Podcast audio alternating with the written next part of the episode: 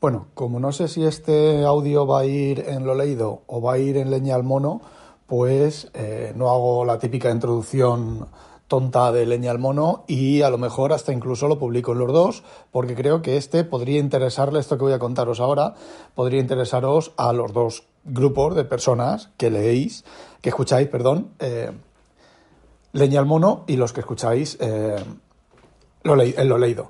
Porque yo sé fehacientemente que hay gente que lo leído, que escucha el lo, leído, que no escucha el leña al mono, porque el leña al mono, bueno, pues aparte de mis desvaríos y mis idas de olla, pues tampoco les interesan mucho los temas que pueda tratar ahí. Entonces, si escucháis el mismo episodio en los dos eh, podcasts, pues no me digáis nada porque ya sé yo que los he puesto en, en los dos. Bien, hoy os voy a hablar sobre cómo escribo, cómo escribir o así lo hago yo. Y como voy sin guion, solamente con una idea en la cabeza, no sé cuántos audios serán. Si son más de uno, pues ya os lo voy diciendo. Bueno, os voy a explicar cosas sobre tema técnico. A ver, no técnico, técnico, sobre tema de lo que yo uso y cómo escribo yo, qué herramientas utilizo eh, para escribir. Entonces, bueno, vamos a empezar con lo más fácil de todo, que es literatura, escribir literatura. Sí, mm, un cuento, una novela, eso es facilísimo de escribir. ¿Por qué? Porque solamente necesitas, en principio, solamente necesitas una herramienta, el procesador de textos. A ver, he dicho que es muy fácil escribir literatura, ¿vale?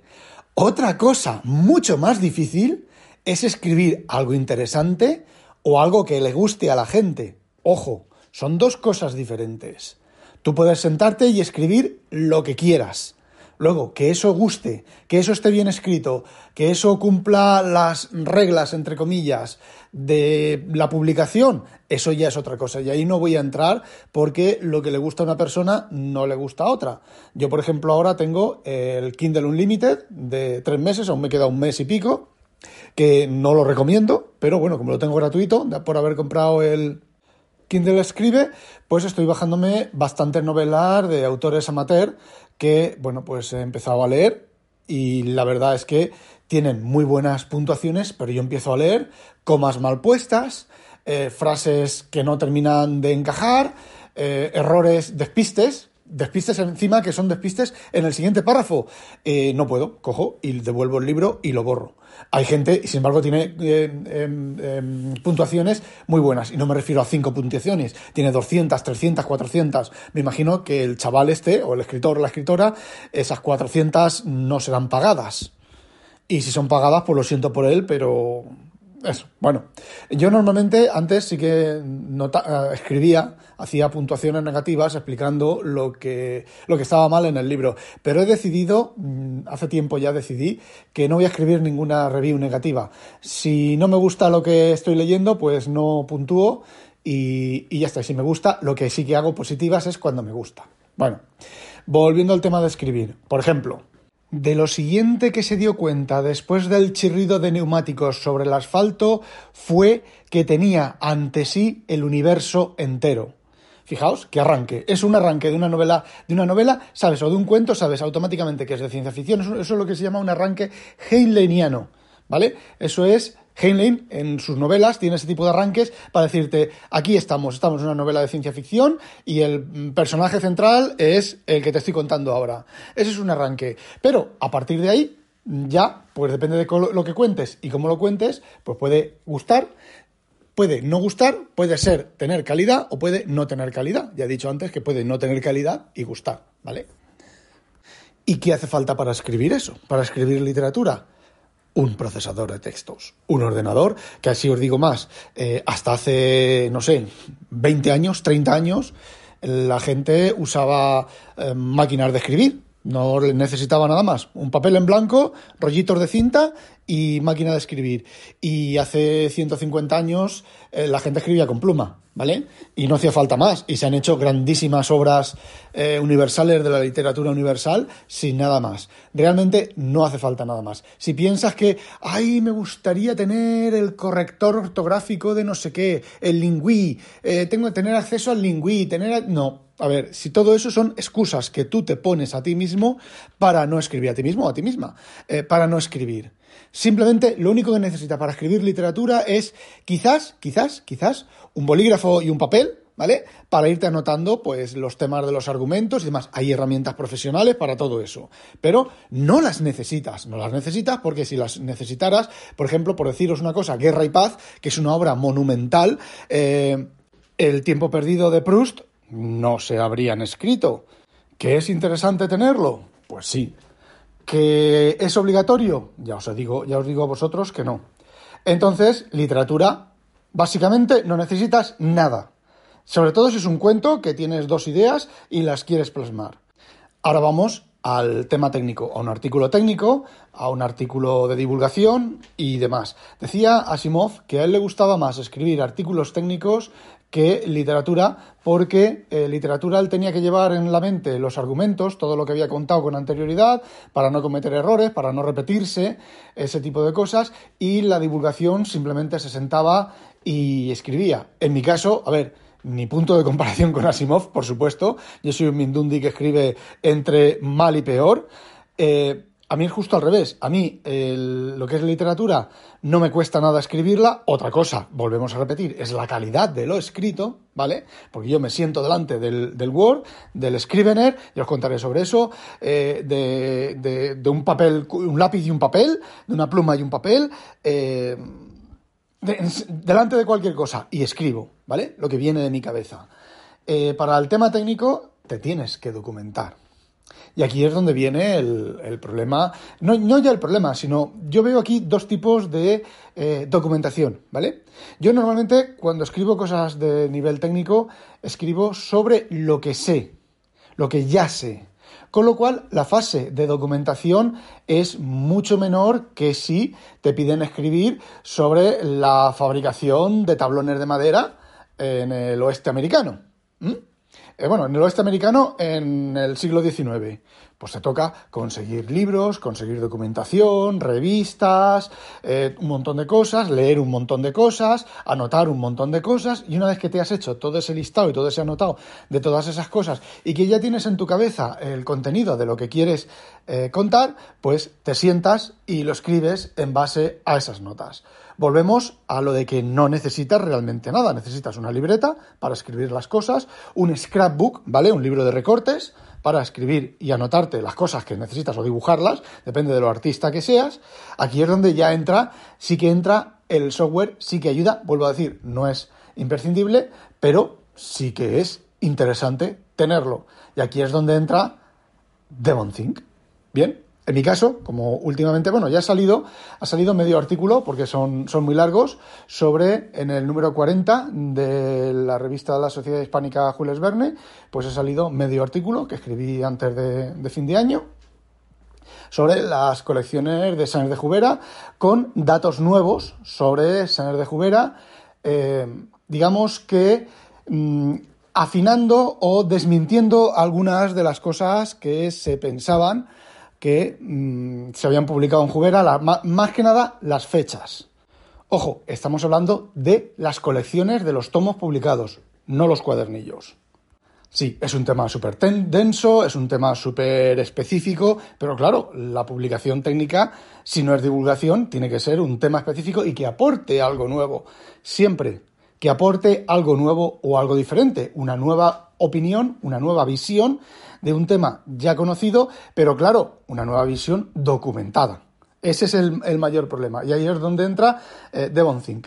Como yo ya escribo a partir de lo que ya sé, por ejemplo, el tema de los artículos, de lo, del artículo este de, de, Jubera, eh, yo la mayoría de cosas ya las sabía. Había otras que tenía que confirmar y simplemente pues fue tan sencillo como abrirme un Markdown en, en DevonThink y en este caso no se necesitaba DevonThink en principio, y eh, bueno, pues escribir ahí lo que las ideas, organizarlas para luego pasarlo al texto eh, final.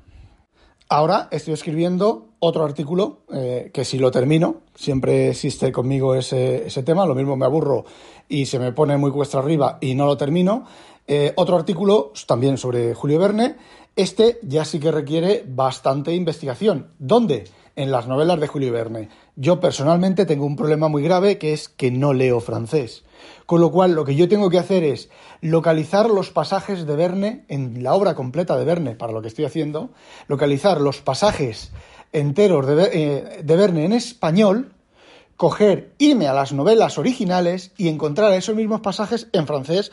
¿Para qué? Para ver si la traducción se corresponde al original y si mi idea de lo que yo quiero contar se corresponde con el original. Porque no es la primera vez que, bueno, pues ha habido publicaciones de Verne, no me refiero a las versiones abreviadas, que las hay, pero ya te dicen que son abreviadas, sino versiones que son, eh, tienen una traducción muy imaginativa, incluso ampliada, de las novelas de Verne. Ahora, en la actualidad no ocurre, pero ha ocurrido históricamente. Entonces tienes la mala suerte de que te toca un traductor de este tipo y te encuentras con que tú haces un desarrollo ahí mm, de tus ideas de Julio Verne y lo publicas y te dicen, no, hijo mío, es que eso no es lo que escribió Julio Verne, eso es lo que escribió el traductor este.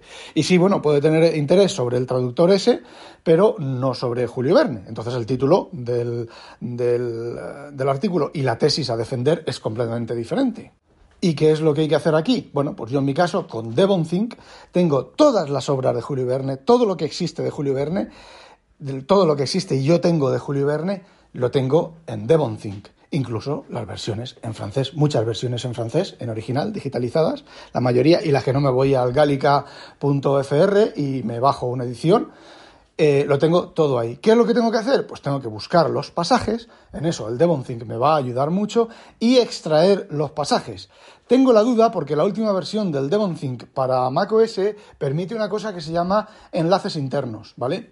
Tú eh, seleccionas un bloque de texto, le dices esto es un enlace, y ese enlace lo copias, lo pegas en un documento y no tienes que pegar el bloque de texto, ni la captura recortada, ni nada. Simplemente haces clic en el enlace y te lleva al texto. Si hacer una lista de enlaces de todo lo que quieres contar o simplemente hacerte un documento. Tienes que, una de las primeras cosas que tienes que hacer es, si es un tema muy amplio, como en este caso, no es un tema muy amplio, es un tema restringido a una sola cosa, pero hay muchas, están muchas obras. ¿Qué tienes que hacer? Pues tienes, o primero recopilas todo de todas las obras, o primero eliges una parte y dices, bueno, pues voy a esto, luego cuando has mirado todo esto, te coges otra parte y dices, voy a esto otro. Fijaos, es diferente. Vamos a ver, lo, lo explico mal, lo vuelvo a explicar otra vez. Si tú tienes un tema muy específico respecto a muchas obras, tendrás primero que prepararte todas las obras, mirar todas las obras, recopilar toda la información de todas las obras, juntarla en, un documento o en, una, un, en, un, listado de documentos o un, listado de enlaces y luego escribir sobre ello.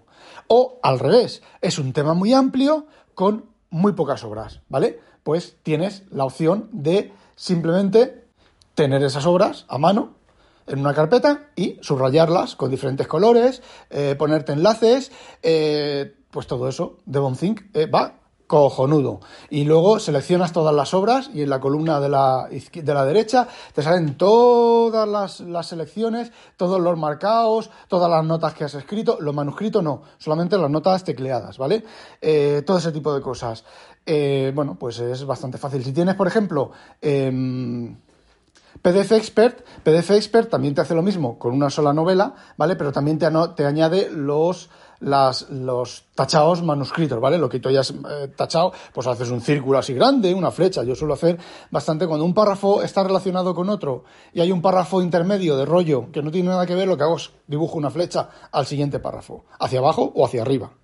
Bueno, y una vez que lo tienes todo recopilado, pues es coger tiempo, porque la recopilación no tienes por qué, no necesitas una mucho tiempo, me refiero, no necesitas dedicar muchas horas de continuo a, a, realizarla, puedes realizar a ratos, porque simplemente, bueno, pues voy a coger esta, en mi caso, ¿vale? Voy a coger esta novela, de a ver los temas que tiene, vale, pues sí, esto, me acuerdo de esto, esto aquí, esto allí, esto allá, este más allá. En mi caso concreto, como yo ya sé de muchas de las cosas que voy a hablar, ya sé lo que voy a decir y cómo lo voy a decir, porque ya he leído 20 mm, veces cada novela de Verne, pues solamente me toca confirmar los conocimientos, porque la mente, la mente es muy traicionera.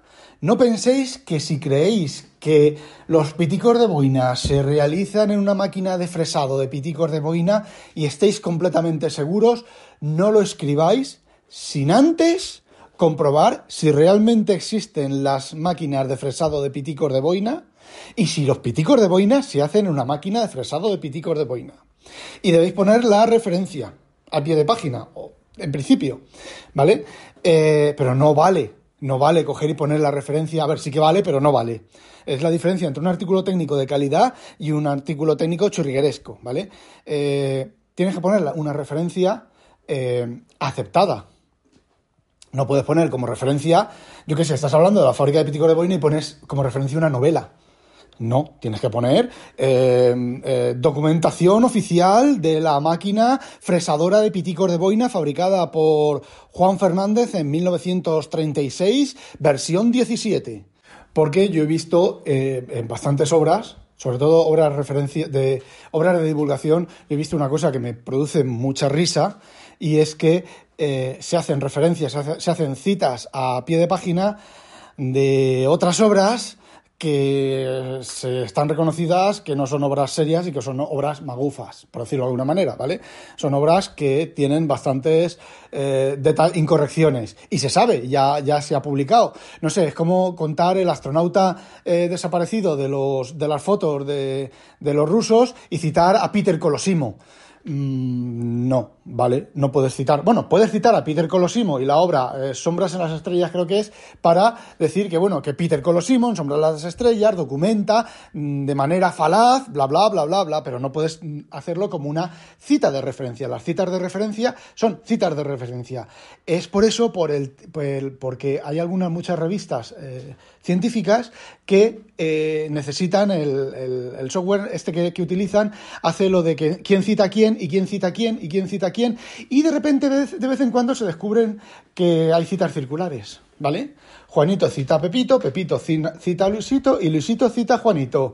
Y esas citas circulares, pues huele a contubernio, huele a, bueno, a que, a que se está intentando colar alguna, alguna gorda.